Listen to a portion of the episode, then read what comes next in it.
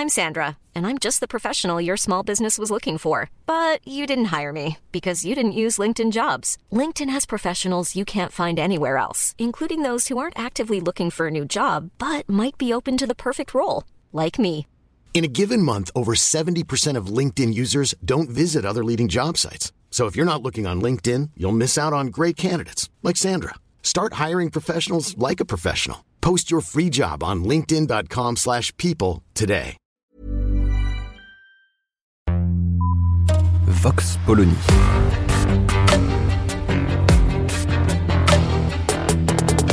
L'actualité vue par la directrice du magazine Marianne, Natacha Polony.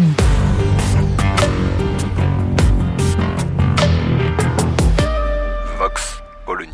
D'où vient cette impression persistante que la politique algérienne d'Emmanuel Macron relève des affaires intérieures?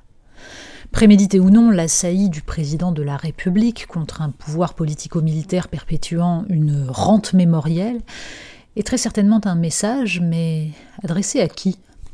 Sur le fond, rien à dire.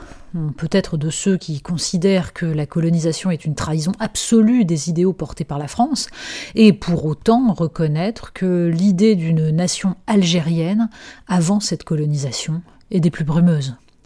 Et rappeler que la Turquie, puissance dominante pendant trois siècles à travers l'Empire ottoman, n'a aucune leçon à donner en matière de colonisation, et même salutaire.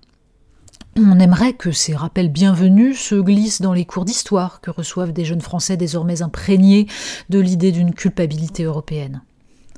À ceci près que celui qui émet ces remarques tout sauf sibyllines n'en est pas à son premier coup d'éclat, ce qui jette un léger doute sur l'objectif poursuivi. Certes, après le rapport Stora et tous les signaux envoyés par la France pour montrer sa volonté de purger une mémoire encore douloureuse, il est parfaitement légitime d'affirmer, de marteler, que ce genre de cheminement se fait à deux. La France fait, c'est le moins que l'on puisse dire, sa part du travail. On peut évidemment poursuivre cette œuvre de vérité, dire sans phare ce que furent les crimes commis en Algérie par un pouvoir politique dépassé, anachronique. On peut attendre que des œuvres littéraires ou artistiques traduisent les drames vécus de part et d'autre dans la mémoire populaire.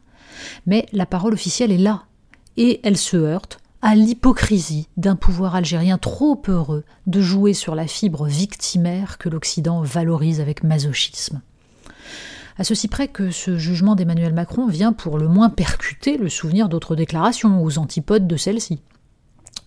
Autre campagne, autre lecture de l'histoire. En 2017, le candidat Macron était allé sur le sol algérien expliquer que la colonisation était un crime contre l'humanité. La garantie pour lui d'être classé parmi les progressistes, les modernes, les gens bien un crime contre l'humanité commis par la France, bien sûr, en oubliant que depuis la nuit des temps, la colonisation romaine, arabe, ottomane est une propension assez universelle de toutes les civilisations. Le problème n'est pas ce que déclare Emmanuel Macron, mais l'impression persistante d'une absence totale de cohérence et de vision venant sous-tendre ces déclarations. Ou plutôt l'impression que l'unique cohérence est la constitution d'une posture adaptée à l'ère du temps. Fini le candidat moderne, inclusif. La campagne 2022 sera celle de la fermeté.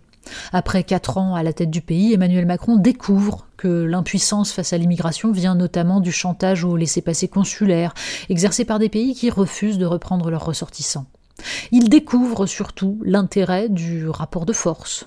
Espérons qu'il découvrira aussi que pour que des jeunes Français nés de parents immigrés ne se mettent pas à détester le pays qui est le leur, il faut cesser de leur marteler qu'il a une dette envers eux. Une question vient pourtant à l'esprit.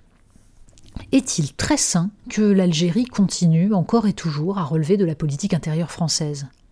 Et d'un point de vue diplomatique, la France a-t-elle encore une politique? La Chine, la Russie et la Turquie ont entrepris de nous chasser d'Afrique par tous les moyens possibles, Marianne l'a déjà écrit.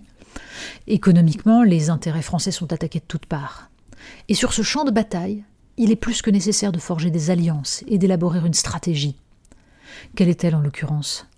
N'avons-nous fait que donner des gages en nous flagellant pendant quatre ans pour espérer voir le pouvoir algérien nous accorder quelques contrats, avant de taper du poing sur la table à travers quelques déclarations fracassantes dont on peine à savoir si elles étaient préméditées ou si, comme l'explique un conseiller au journal L'Opinion, Emmanuel Macron a encore pensé tout haut? Le moins qu'on puisse dire est qu'on espérait un peu plus de constance et de mesure. La question migratoire est au cœur de la campagne, qu'on le veuille ou non. Et l'immigration en provenance des pays du Maghreb est actuellement massive, plus encore depuis que le coronavirus a fragilisé des économies fondées largement sur le tourisme. Il est donc crucial de parvenir à travailler avec le Maroc, la Tunisie et l'Algérie pour que leur jeunesse ne vienne pas nourrir la masse de frustration qui s'accumule dans nos banlieues quitte à profiter de la dérive du pouvoir algérien en phase de raidissement vis-à-vis de son voisin marocain, comme vis-à-vis -vis de tout ce qui met en lumière son affaiblissement et ses échecs. La France a vocation à se tourner vers la Méditerranée. Plutôt que de subir son histoire avec le Maghreb et l'Afrique, elle doit en faire une fierté. Ce ne sera possible que si nous martelons un point. La France n'a vocation à accueillir que ceux qui l'aiment. Vox Polony.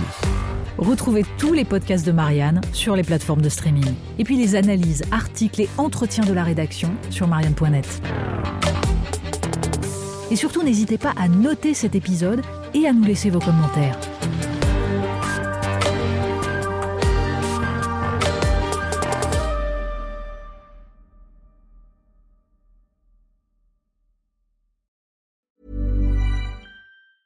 Mom deserves the best, and there's no better place to shop for Mother's Day than Whole Foods Market. They're your destination for unbeatable savings, from premium gifts to show-stopping flowers and irresistible desserts. Start by saving 33% with Prime on all body care and candles. Then get a 15-stem bunch of tulips for just $9.99 each with Prime. Round out Mom's menu with festive rosé, irresistible berry chantilly cake, and more special treats. Come celebrate Mother's Day at Whole Foods Market.